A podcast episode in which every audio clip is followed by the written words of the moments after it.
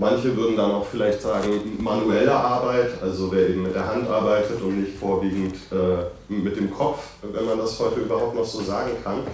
Ähm, und insgesamt ist der Begriff in Deutschland natürlich in der Debatte, also klingt sehr altbacken. Ähm, die, äh, äh, also beispielsweise im Englischen oder im Französischen ist es vollkommen anders. Dort würden Working Class ähm, sich viel mehr Leute darunter einordnen und man würde beispielsweise ganz klar sagen, Care Worker, äh, ich bin Teil der Arbeiterklasse, während man in Deutschland dort natürlich sich eher, äh, würde ich sagen, die meisten äh, in einem Angestelltenverhältnis sehen. Ähm, diese Unterscheidung Angestellte, ArbeiterInnen, die war ja auch ähm, lange Zeit, also bis in die 50er Jahre, tatsächlich relevant äh, oder auch noch darüber hinaus äh, im Sinne von, von arbeitsrechtlichen ähm, Fragen.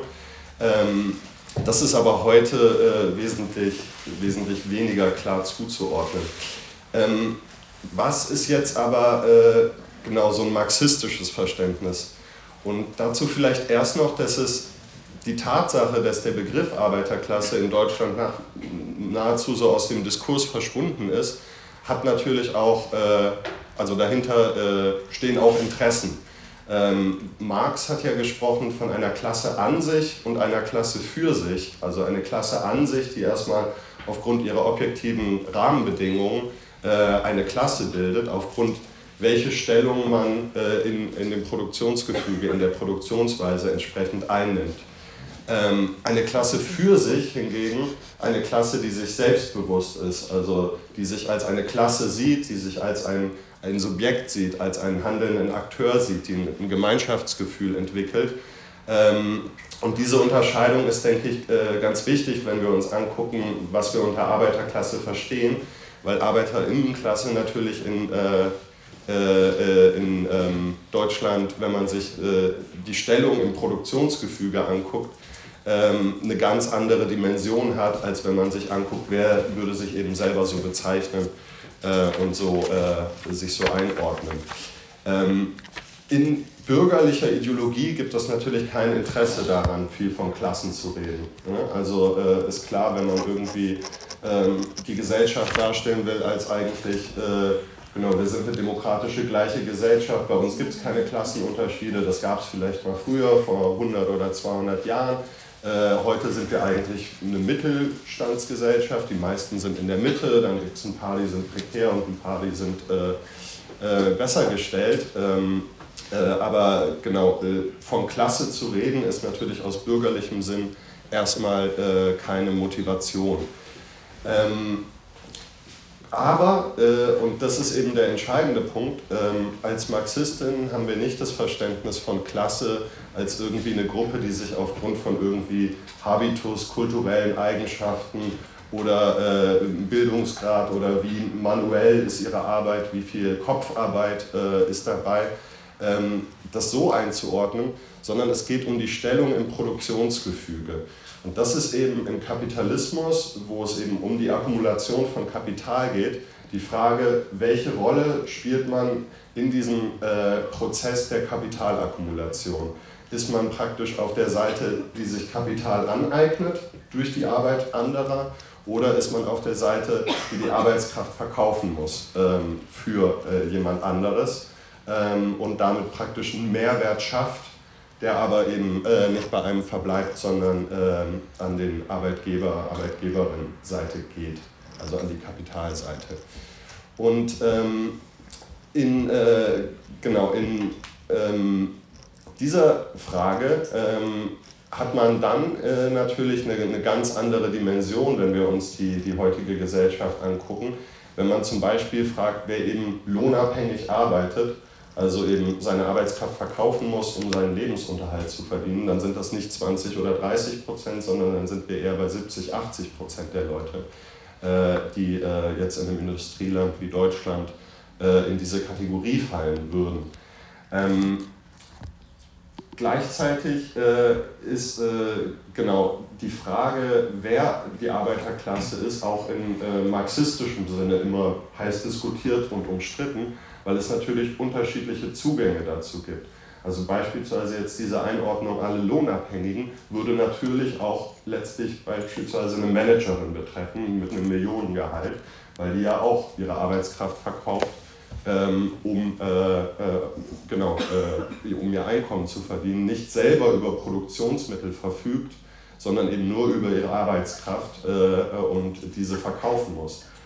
Allerdings ist natürlich aufgrund der Stellung in der Produktion, also als Manager ist man praktisch, äh, man verwaltet die Kapitalinteressen, man gibt den Druck äh, des, der Kapitalseite auf die Beschäftigten weiter, möglichst produktiv zu sein und gleichzeitig eben möglichst geringen Lohn äh, und Gehalt zu bekommen, äh, damit eben der Mehrwert äh, für die Kapitalseite möglichst groß ist. Das heißt, nicht alle Lohnabhängigen können automatisch zur Arbeiterklasse gezählt werden, weil es eben Lohnabhängige gibt, die äh, aufgrund ihrer Stellung in der Produktion äh, Kapitalinteressen ausführen und nicht die Interessen der, des kollektiven Subjekts Arbeiterklasse vertreten. Ähm, dann äh, gibt es äh, natürlich auch die Frage, wie ist das denn mit Leuten, die jetzt nicht unmittelbaren Mehrwert schaffen? Also wir haben ja in heutigen modernen Gesellschaften einen riesigen Teil von Beschäftigten, die nicht unmittelbar äh, Mehrwert schaffen, indem sie beispielsweise Waren und Dienstleistungen herstellen, die dann teurer verkauft werden äh, als äh, die, die Herstellungskosten, die eben dann auch in den Löhnen ähm, mit äh, die umfassen. Ähm, sondern es gibt beispielsweise in Deutschland ein riesiges Bildungssystem.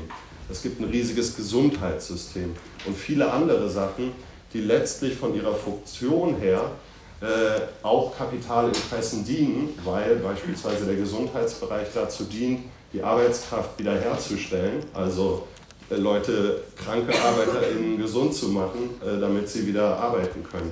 Das Bildungssystem wird gebraucht von der Kapitalseite, ähm, um äh, die Leute einen Qualifikationsstatus zu geben, um in der heutigen technisierten, arbeitsteiligen Gesellschaft und so weiter auch tatsächlich eben produktiv ähm, sein zu können und einen Mehrwert zu schaffen.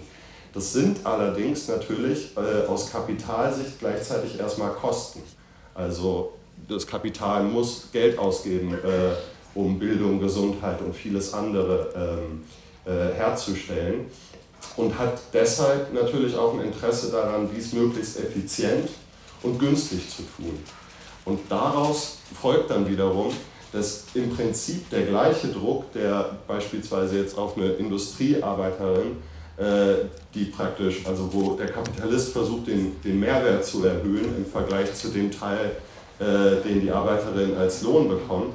Äh, das gilt das gleiche Prinzip im, im Grunde beispielsweise für eine Lehrerin, die eben möglichst viele Klassen, viele Kinder betreuen muss und das gleichzeitig möglichst billig, also zu einem möglichst geringen Lohn.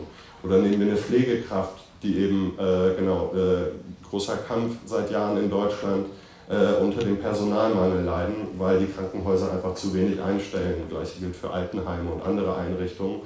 Ähm, äh, und dort eben den Arbeitsdruck, ein höheres Arbeitspensum, Druck auf die Löhne und so weiter, im Prinzip die gleichen äh, Mechanismen greifen, wie das jetzt in einer, in einer produktiven ähm, Arbeit, also in einer, der Mehrwert entsteht, wie beispielsweise, wenn man ein Auto baut. Ähm, Genau, insofern äh, ist auch diese Rede, ne, wir haben praktisch eigentlich seit 50 Jahren gibt es immer wieder diesen Abgesang auf die Arbeiterklasse. Gibt, wir sind heute eine Dienstleistungsgesellschaft, eine Mittelschichtsgesellschaft, eine Informationsgesellschaft, eigentlich kommt es nur noch auf Bildung an und die, ähm, die Klasse ist eigentlich ein Relikt aus vergangenen Zeiten. Aber wenn man sich anguckt, wie tatsächlich äh, die Gesellschaft heute produziert, dann sehen wir, dass es eben komplexer geworden ist in vielerlei Hinsicht durch sowas wie eben Anforderungen an Bildung oder so. Äh, dass es aber gleichzeitig äh, äh, überhaupt nicht ähm, sich verändert hat von den Grundmechanismen. Also die meisten Dienstleistungsberufe oder viele lassen sich auch unmittelbar auf die Produktion beziehen. Also ganz einfaches Beispiel, wer früher Drucker war, galt als Arbeiter, hat an der Druckerpresse gearbeitet, heute sitzt man am PC, gilt als äh, Dienstleistung, als Angestellte ähm, und äh, würde sich jetzt nicht mehr als Arbeiterklasse äh, im klassischen Sinne, so wie der Begriff allgemein verwendet wird, verstehen. Ähm, tatsächlich, wenn wir uns global angucken, ist heute die Arbeiterklasse so groß wie nie. Äh, also es sind Milliarden Menschen, die ihre Arbeitskraft verkaufen müssen, die praktisch mit Marx gesprochen doppelt freie Lohnarbeiterinnen sind.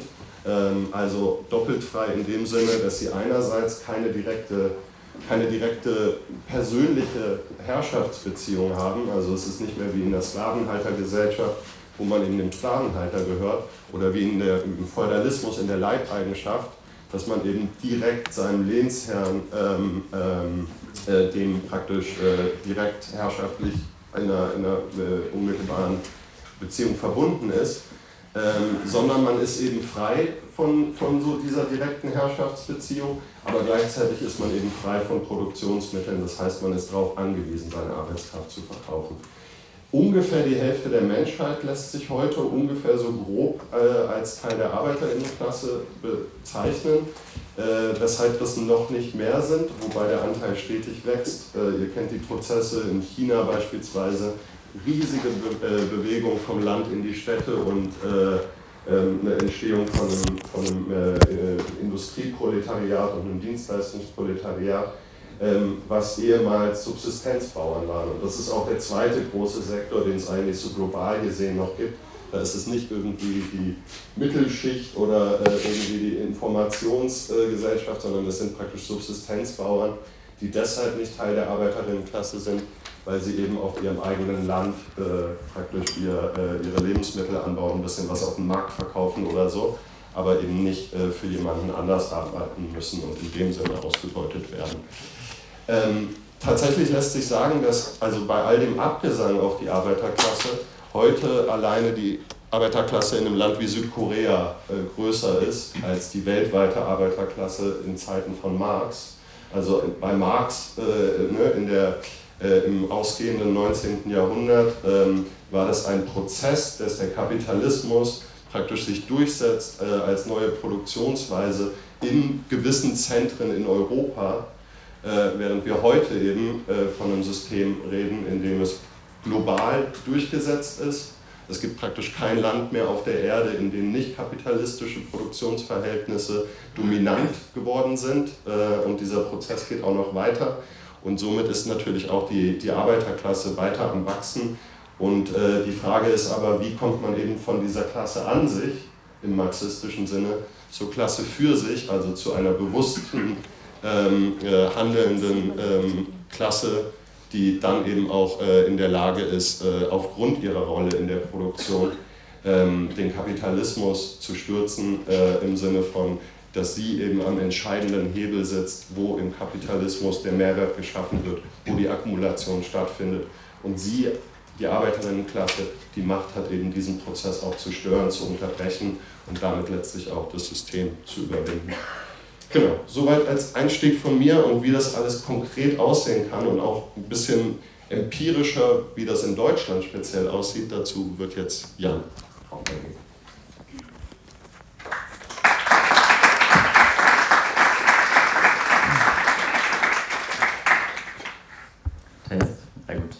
Ähm, genau, das war eine gute Überleitung zur Frage der Praxis. Und bevor ich darauf eingehen werde, ähm, nochmal ganz kurz zu mir. Ich arbeite bei der Post in der Zustellung seit ungefähr fünf Jahren. Ich bin aber erst seit ungefähr einem Jahr gewerkschaftlich aktiv.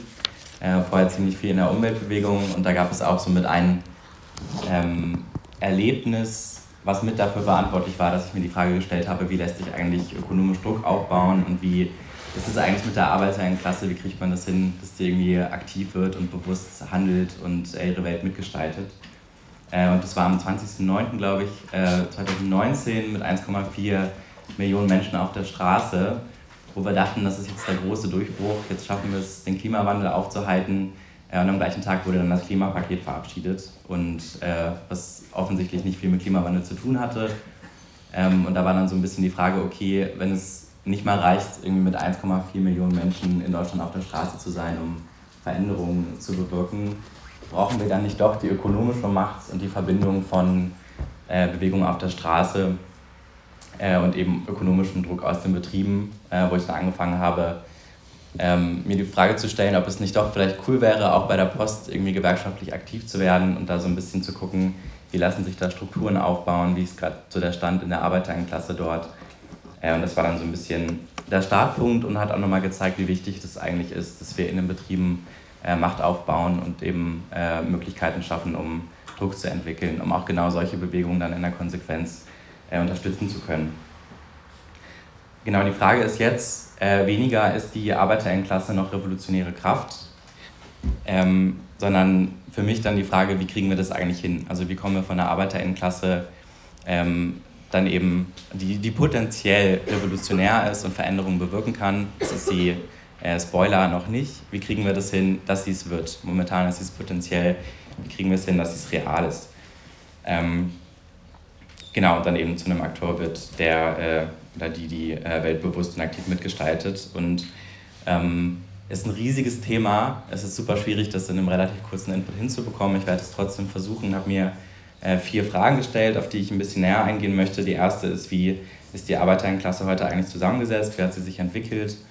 Ähm, auch nur ganz grob dann äh, danach, wie ist eigentlich der Zustand ihrer Organisation oder der Organisation der Arbeiterinnenklasse, also der Gewerkschaften, ähm, wie ist gerade der Stand der Klassenkämpfe? Und dann weitergehen, welche politische, wirtschaftliche, gesellschaftliche Situation finden wir heute eigentlich vor, ähm, was nochmal mit maßgeblich äh, bestimmt, wie eigentlich momentan die Chancen sind, auch für eine Arbeiterinnenklasse ähm, zu einer bewussten, revolutionären Arbeiterinnenklasse zu werden. Und da gibt es extrem viele Herausforderungen ähm, aber eben auch Chancen, auf die ich später eingehen werde. Und dann als Abschluss, was lässt sich daraus ableiten ähm, für uns als Linke, betrieblich Aktive in den Gewerkschaften und äh, in den Basisstrukturen. Ähm, dann als Konsequenz und als äh, Praxis Praxisansatz, den wir dann noch fahren können. Genau zur ersten Frage, wie ist die Arbeiterinnenklasse heute eigentlich zusammengesetzt und wie hat sie sich entwickelt? Ähm, auch nur ganz kurz, äh, da gibt es unglaublich viele Statistiken zu und äh, Erhebungen. Ich kann nur so ein paar ähm, grobe Tendenzen an dieser Stelle nennen. Äh, wir haben aktuell 45 Millionen Erwerbstätige in Deutschland. Äh, davon sind 34,3 Millionen sozialversicherungspflichtig, auch immer noch mehr Männer als Frauen. Ähm, haben derzeit eine Erwerbslosenquote von 3% äh, und eine extreme Inflation von 7,4%. Da werde ich auch später noch drauf eingehen. Und eine Tarifbindung von 43 Prozent. Äh, jetzt ist die Frage, was können wir uns unter diesen 45 Millionen Erwerbstätigen eigentlich vorstellen? Martin hatte das schon kurz angesprochen. Ähm, es gibt immer noch dieses vorherrschende Bild äh, bei Liberalen von einer klassischen weißen äh, männlichen Industriearbeiterinnenschaft in Blaumann, ähm, wo man aus, aus der Konsequenz daraus sagt, es gibt keine Arbeiterinnenklasse mehr, weil die gibt es ja gar nicht mehr so oft. Und wir haben einen Deindustrialisierungsprozess ähm, also gibt es eigentlich keine Arbeiterinnenklasse mehr. Stattdessen ist es so, und das hat Martin auch vorhin schon angesprochen, wir haben eine Arbeiterinnenklasse, die extrem divers ist und heterogen äh, und die auch so groß ist wie noch nie. Was dann eben dazu führt, dass man heute sagt, es gibt keine Arbeiterinnenklasse mehr. Tatsächlich ist es so, äh, dass sie extrem groß ist und mittlerweile auch sehr ähm, stark weiblich und migrantisch geprägt ist. Äh, diese Heterogenität ähm, spiegelt sich auch in verschiedenen Milieus äh, wieder oder auch materiell einfach ähm, in Form von FacharbeiterInnen im Prekariat, im Niedriglohnsektor. Wir haben ein sogenanntes akademisches äh, Proletariat ähm, und auch genau dadurch entsteht eine Polarisierung ähm, durch die unterschiedlichen materiellen Verhältnisse, die wir vorfinden. Äh, aber letztendlich ist es bei allen so, dass sie ihre Arbeitskraft verkaufen müssen und mit zur Arbeiterinnenklasse gehören. Ähm, zusätzlich haben wir die sogenannte Reservearmee von arbeitslosen äh, RentnerInnen und Studierenden, die auch ähm, ganz oft im Niedriglohnsektor arbeiten äh, und dann eben nicht tariflich angebunden sind. Genau, also nochmal, wir haben eine Arbeiterklasse, die heute so groß ist äh, wie noch nie und äh, so viele Menschen wie noch nie, die heute ihre Arbeitskraft verkaufen müssen auf dem Arbeitsmarkt. Äh, dabei gibt es auch eine strukturelle Veränderung der Zusammensetzung der Arbeiterinnenklasse. Wir haben mittlerweile einen Schwerpunkt auf dem Dienstleistungsbereich, äh, auch in der Logistik. Wir haben aber auch immer noch eine Industrie, äh, also ähm, Arbeiterinnenklasse im Industrie- und Produktionsbereich. Der ist kleiner geworden, aber es gibt ihn immer noch und der ist auch an ganz vielen Stellen ähm, essentiell und relevant. Zur Frage, wie sich die Arbeiterinnenklasse entwickelt hat. Ähm, kann man so ein bisschen von einer Generation der Babyboomer ausgehen. Das sind so die 50er, 60er Jahre, wo es noch eine relative wirtschaftliche Stabilität gab, äh, relativ sichere und langfristige Arbeitsverhältnisse, ein Job pro Familie, relativen Wohlstand. Das ist für jüngere Generationen äh, sehr viel schwieriger geworden. Ähm, und vor allem ist es schwieriger, schwieriger geworden, sozial, sozial und materiell aufzusteigen. Und in Deutschland hängt das Einkommen äh, der Kinder heute stärker vom Einkommen der Eltern ab ähm, als in fast allen anderen Industrieländern. Das heißt, die Ausstiegschancen sind extrem gesunken. Wir haben aber gleichzeitig einen Bildungsgrad, der so hoch ist wie noch nie. Äh, das heißt, die Vorleistungen sind enorm, um auf dem Arbeitsmarkt dann eben einen Job zu finden. Gleichzeitig gibt es aber kein Sicherheitsversprechen mehr. Stattdessen haben wir Abstiegsängste, also Leute, die heute studieren, kriegen danach keinen sicheren Arbeitsplatz, äh, sondern müssen trotzdem Angst haben, am Ende äh, im Niedriglohnsektor arbeiten zu müssen.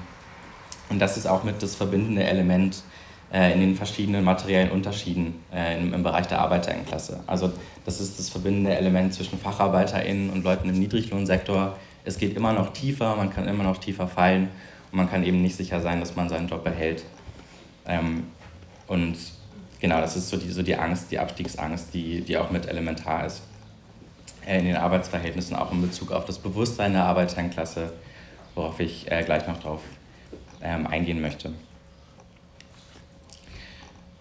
Genau, kurz zum Niedriglohnsektor vielleicht noch. Ähm, hatte seinen Höchststand 2011 äh, bei 24 Prozent, ist leicht zurückgegangen, aber ist immer noch einer der größten in Europa. Und 2020 hat fast ein Fünftel der Vollzeitbeschäftigten in Deutschland im Niedriglohnsektor gearbeitet. Auch hier haben wir eine sehr junge Prägung. Ich hatte das vorhin schon mit der sogenannten Reservearmee angesprochen, äh, also sehr jung, ähm, weiblich geprägt, auch sehr migrantisch geprägt und da vor allem auch Gastgewerbe, Leiharbeit, Logistik und Handel und auch äh, Sozial- und Gesundheitswesen und auch äh, jetzt die Vorstöße der Ampel zum Ausbau des Niedriglohnsektors und äh, geringfügiger Beschäftigung helfen jetzt nicht unbedingt dabei, äh, irgendwas dagegen zu tun. Wir haben also insgesamt eine Prekarisierung ähm, durch den Ausbau des Niedriglohnsektors, äh, also alles, was damit verbunden ist, Leiharbeitsfirmen, Werkverträge, Teilzeit, Minijobs, äh, dadurch eine sinkende Tarifbindung. Wir haben eine Verschlechterung der Arbeitsbedingungen durch sogenannte Lean Production, also eine Verschlankung äh, im Arbeitsprozess, ähm, eine Steigerung von Effizienz und Produktivität durch Wettbewerb, das was in den Betrieben immer, äh, also bei uns bei der Post auch scherzhaft gesagt wird, müssen äh, ähm, immer flexibler sein, ist so ein, so ein Running Gag irgendwie. Wenn irgendwas nicht läuft, dann müssen die Beschäftigten und die Kollegen einfach ein bisschen flexibler agieren und dann läuft es schon. Ähm, was so ein bisschen makaber ist, weil es halt echt äh, sich krass niederschlägt in den Arbeitsbedingungen. Und wir haben einen gleichzeitigen Reallohnverlust, gerade jetzt auch durch steigende Preise, ähm, bei, gering, bei geringem äh, Lohnzuwachs. Was heißt das jetzt für die Belegschaften oder wie ist da so die Stimmung? Ähm, wie ist das Bewusstsein in der Arbeiterinnenklasse eigentlich als Reaktion darauf? Ähm, gibt es auch sehr viele neue Studien zu. Klaus Dörrer hat da auch sehr viel zu geschrieben. Ähm, es gibt ein krasses Gefühl von der Politik und von den Gewerkschaften nicht mehr vertreten zu sein. Äh, und äh, Politik ist irgendwie gleichbedeutend mit Lobbyismus und äh, Vertretung von Wirtschaftsinteressen. Gleichzeitig gibt es aber ein klares Bewusstsein ähm, über die soziale Ungleichheit, die man erfährt auf der Arbeit, aber auch im Umfeld als Folge der Arbeitsbedingungen, die sich auf die Lebensbedingungen auswirken ein klares Bewusstsein über die Ausbeutung, über den Profitdruck, äh, über verletzte Teilhabe, mangelhafte Mitbestimmung im Betrieb und darüber hinaus. Äh, das ist aber noch ganz oft äh, relativ diffus angelegt und entspricht selten einem geschlossenen Weltbild, was wiederum Spielraum gibt für eine Linke daran anzuknüpfen, aber es gibt auch Spielraum für eine Rechte daran anzuknüpfen und das ist auch eine Gefahr, mit der wir ähm, heute zu kämpfen haben. Was dann daraus folgt, ist teilweise auch eine Tendenz zu exklusiver Solidarität, wie das Klaus Dörre nennt.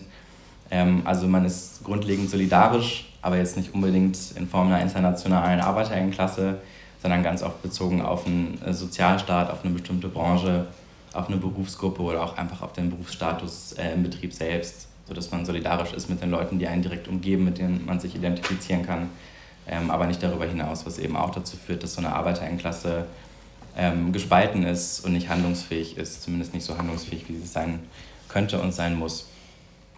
Genau, in, in, insgesamt ist es dann eine Haupttendenz von einer Demobilisierung. Ähm, also die Arbeiterklasse ist nicht mehr zu mobilisieren für, Arbeiter, äh, für Arbeitskämpfe und Auseinandersetzungen. Wir haben versiegen äh, eine Hoffnung auf kollektive politische Antworten auf das wahrgenommene Unrecht.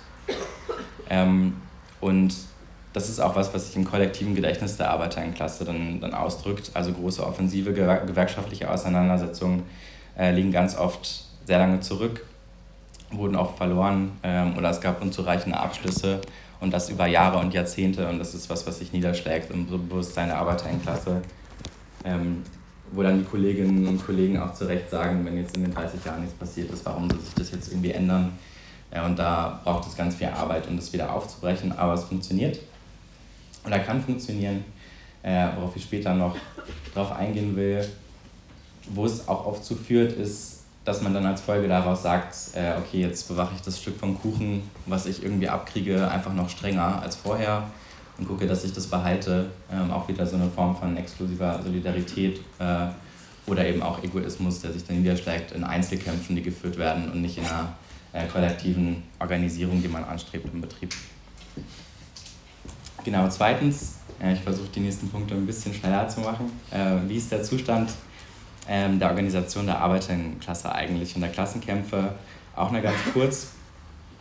Ähm, auch das, was ich gerade gesagt habe, sagt eigentlich schon viel über den Zustand der Gewerkschaften aus, weil es offensichtlich nicht gelungen ist, ähm, die Entwicklung aufzuhalten oder was daran zu ändern oder zu, zu aktiven Akteuren zu werden. Wir haben, finden Gewerkschaften in der Defensive vor, haben da mittlerweile eine einseitige Sozialpartnerschaft, äh, also ähm, so dieses Kompensationsgeschäft, was es immer gab, Beschäftigungssicherheit äh, wird angeboten von der Arbeitgeberinnenseite, dafür ähm, kriegt man aber nicht großartig Lohnerhöhungen äh, und muss Flexibilisierung in Kauf nehmen. Äh, mittlerweile ist auch das mit der Beschäftigungssicherheit nicht mehr klar und ähm, es gibt äh, dann eben die Frage, okay, ähm, wie, wie machen wir das jetzt eigentlich in Zukunft? Bei den Gewerkschaften ist es aber immer noch so, dass diese einseitige Sozialpartnererschaft gefahren wird. Ähm, und gerade in Zeiten von Krisen, wie wir sie auch jetzt erleben, äh, eine Form von Krisenkorporatismus äh, und Burgfrieden. Ähm, also wie das die Politik äh, und die Regierung auch heute gerne sagt, äh, wir müssen jetzt alle den Gürtel ein bisschen enger schnallen, das betrifft uns alle. Äh, ich glaube, Scholz hat jetzt auch zu einer neuen konzertierten Aktion aufgerufen. Also wir müssen uns alle an einen Tisch setzen und gucken, wie wir über die Runden kommen. Und das kann eben auch bedeuten, dass es dann einfach keine Lohnsteigerung gibt. Äh, dann müssen einfach ihre, äh, alle Leute ihre Heizung äh, runterdrehen und ein bisschen sparen. Das ist so äh, ganz oft der Kurs, der gefahren wurde in der Vergangenheit. Strukturell haben wir eine Entkopplung äh, in den Gewerkschaften, ähm, also der Gewerkschaften von der Basis und von den Belegschaften. Eine Form von Stellvertretertum, ähm, also keine aktive Mitgliedergewerkschaft, sondern ähm, eben Stellvertretertum, was eben auch mit dazu beiträgt, dass wir eine Tendenz der Demobilisierung der Basis haben. Also wenn ich keinen Bezug zur Gewerkschaft habe und vielleicht äh, ab und zu mal äh, eine Mail kriege, wenn gerade irgendwas ist, über irgendwelche Rabattcoupons oder sowas, die man kriegt, weil man irgendwie in der Gewerkschaft ist, aber nicht eingebunden ist in gewerkschaftliche Arbeit und es immer noch so zwei Parteien sind. Es gibt die Belegschaft und es gibt noch die Gewerkschaft als bürokratischen Apparat. Ähm, hat man keinen Bezug dazu, und es wird immer noch von Gewerkschaftsbonzen gesprochen, die dann irgendwie 5000 Euro im Monat bekommen und mit äh, BMW vorfahren. Und äh, das kann man abtun als äh, die Arbeiterinnenklasse ist irgendwie kacke und degeneriert, so wie das eine akademische Linke immer macht. Ähm, aber es ist durchaus nachvollziehbar, dass es äh, diese Reaktion darauf gibt. Ähm, genau, und verbunden damit eben auch eine Entpolitisierung und eine starke Trennung von Ökonomie und Politik. Also es gibt eigentlich kaum politische Debatten in den Betrieben die werden auch nicht forciert in den Gewerkschaften. Es gibt auch wenig äh, politische äh, Debatten in den äh, Gewerkschaften, äh, was ein großes Problem ist. Insgesamt äh, daneben Mitgliederverlust, Verlust an Organisationsmacht. Äh, also zu den Streiks können immer weniger Leute mobilisiert werden, ähm, was dazu führt, dass dann eben auch die Ergebnisse schlecht sind oder nicht so gut, wie sie sein könnten. Und jetzt haben die Gewerkschaften nach Corona nochmal eine Normalisierung des Arbeitskampfgeschehens äh, angekündigt. Während Corona war das nicht möglich, ganz oft äh, eben Auseinandersetzungen zu führen, die dann verschoben wurden. Ähm, ist jetzt auch nicht wirklich eingetreten, hat auch mit dem Ukraine-Konflikt zu tun, aber da werde ich gleich noch drauf eingehen. Genau, und ich mache auch gleich weiter tatsächlich mit genauso beschissenen Nachrichten. Also das sind jetzt so Inputs, so ein Downer und dann kommt noch ein Downer, aber danach geht es dann nochmal bergauf. Ähm, kurz noch zu den Abschlüssen, äh, die, die passieren. Also die Tarifabschlüsse, die Standardabschlüsse haben eine relativ hohe Laufzeit mittlerweile, also 24 Monate, ähm, in denen man dann eben auch nicht streiken darf, in denen keine Auseinandersetzungen stattfinden dürfen. Wir haben einen geringen Lohnzuwachs, ganz oft wird auf Einmalzahlungen äh, zurück, zurückgegriffen. Wir haben kaum Entlastungen in den Betrieben, also äh, dann eben Forderungen, die aufgestellt werden in Bezug auf die Arbeitsbedingungen, äh, die noch umgesetzt werden, was natürlich immer unterschiedlich ist, je nach DGB-Gewerkschaft, äh, Branche und Region und Tarifrunde. Es gibt aber auch Positivbeispiele. Ich habe immer hinter meine Inputs äh, den Satz geschrieben, es gibt auch Positivbeispiele, um dann am Ende darauf zurückkommen zu können. Ähm, aber ganz kurz noch als dritten Punkt zur aktuellen Situation. Wie sieht es eigentlich aus, äh, gesellschaftlich, wirtschaftlich, politisch? Wir haben A, insgesamt ähm, eine zunehmende Verschlechterung der Lage der lohnabhängig Beschäftigten, wie ich das gerade schon dargestellt habe. Wir haben B, äh, die Krise Klimawandel und Folgen äh, des Klimawandels ähm, stehen vor der Notwendigkeit einer sozial-ökologischen Transformation, äh, was gerade im Industriebereich äh, die Gewerkschaften auch vor große Herausforderungen stellt. Äh, dann haben wir die zweite Krise mit der Corona-Pandemie ähm, die auch immer noch nicht vorbei ist. Die Folge davon war Kurzarbeitergeld, Jobverluste, ähm, wie gerade schon gesagt, die Unterbrechung von Tarifrunden, äh, eine Erosion der Basisstrukturen, ähm, weil keine Versammlungen stattfinden konnten. Also das ist dann gerade für die Basisstrukturen in den Betrieben relevant. Dann haben die dritte Krise, den Ukraine-Krieg, dadurch Lieferengpässe, Preissteigerungen, Inflation, äh, Militarisierung. Ähm, gestern wurden 100 Milliarden beschlossen ähm, und dann haben wir noch on top eine Krise der Linken, äh, sowohl parlamentarisch als auch außerparlamentarisch. Äh, und immer noch die populistische Rechte, die uns so ein bisschen im Nacken sitzt. Ähm, und das sind extreme Herausforderungen, mit denen wir es in den kommenden Monaten und Jahren zu tun haben. Ähm, werden, und wir haben eine krasse Zunahme an Ungleichheit, Krisen und eine zunehmende Verschlechterung und äh, stehen vor einer Massenverarmung durch die Inflation. Was wir aber auch haben gleichzeitig, jetzt kommt so ein bisschen, oder ist der Versuch von so einem Turning Point, ähm, wir haben eine zunehmende Politisierung durch die Verknüpfung von Ökonomie und Politik. Also auch durch die Corona-Politik, ähm, durch Entlastungspakete, durch 100 Milliarden, äh, durch die Erkenntnis, dass Geld da ist, dass nur die Frage ist, wie es verteilt wird äh, und eben auch die Verknüpfung zwischen betrieblichen Auseinandersetzungen und eben solchen großen Themen, die auch an den Betrieben diskutiert werden, ähm, haben wir eine Politisierung und wir haben auch immer noch die Sparpolitik, die schwarze Null, Schuldenbremse, die langsam an Glaubwürdigkeit verliert, äh, eben durch Entlastungspakete, durch das 100 Milliarden Paket, äh, durch die Erkenntnis, dass Geld da ist. Äh, dass nur die Frage ist, wie das dann eben verteilt wird. Ähm, und dadurch eine Verschärfung des Klassenwiderspruchs. Gleichzeitig haben wir einen Fachkräftemangel, ein gestiegenes Selbstbewusstsein äh, der Arbeiterklasse in einigen Branchen, ähm, auch damals dann in der Corona, damals in der Corona-Pandemie. ähm, als es die Debatte um systemrelevant, den Begriff systemrelevante Berufe ähm, gab und was jetzt in so Managerkreisen ganz oft diskutiert wird, ist äh, der Begriff Great Resignation, also eine extrem hohe Wechselbereitschaft und Kündigungsbereitschaft, gerade in Berufen ähm, im Mittelstand, wo die Leute äh, sagen, sie machen jetzt einen anderen Job ähm, gerade in der Pflege ist es auch krass, wenn äh, ganze Bereiche einfach kündigen, weil die Arbeitsbedingungen so schlecht sind, dann eben den Job wechseln. Ähm, genau. Und äh, das gibt Grund zur Hoffnung auf jeden Fall. Das heißt, wir haben eine Arbeiterklasse, die potenziell ähm, in Auseinandersetzungen äh, gehen kann. Ähm, nur gibt es da keinen Automatismus. Also eine objektive Klassenlage heißt nicht gleich, äh, wir haben ein politisches und äh, kollektives Bewusstsein und auch eine Krisensituation sorgt nicht dafür, äh, dass jetzt äh, automatisch irgendwie Generalstreiks oder Aufstände losbrechen oder die Arbeiter in, äh, in Aktion treten. Und was da fehlt, ist ein entsprechendes Kräfteverhältnis äh, in den Gewerkschaften und in den Belegschaften, was erst hergestellt werden muss. Und da spielen eben die Gewerkschaften als Organisation der Arbeiterklasse eine extrem große Rolle und innerhalb dieser Gewerkschaften äh, die linken Kräfte, äh, die es dort tatsächlich auch vielerorts gibt. Ähm, genau, und nochmal, um einmal die akademische Linke zu bashen, ganz oft wird dann gesagt, äh, wir brauchen mehr Bildung, äh, Bildungsangebote für die Arbeiterklasse, die müssen einfach nur verstehen, äh, was es heißt, solidarisch zu sein. Tatsächlich bildet sich ähm, das notwendige Bewusstsein der Arbeiterklasse als revolutionäres Subjekt hauptsächlich im Kampf und in der Selbstorganisation der Arbeiterinnenklasse, in Tarifauseinandersetzungen, ähm, genau, und dann eben in der Organisation als Voraussetzung auch für den gemeinsamen Kampf. Das heißt, die Krise ist kein äh, Selbstläufer, wenn man das so sagen kann. Ähm, weite Teile der sozialpartnerschaftlich orientierten Gewerkschaften fahren immer noch eine Burgfriedentradition äh, und es gibt auch immer noch die Tendenz zum Krisenkorporatismus. Jetzt hat Verdi als Reaktion auf die Krise Forderungen aufgestellt, wir brauchen einen Inflationsausgleich, wir brauchen eine Kaufkraftsteigerung, eine Erhöhung von Sozialleistungen und eine Umverteilung von oben nach unten.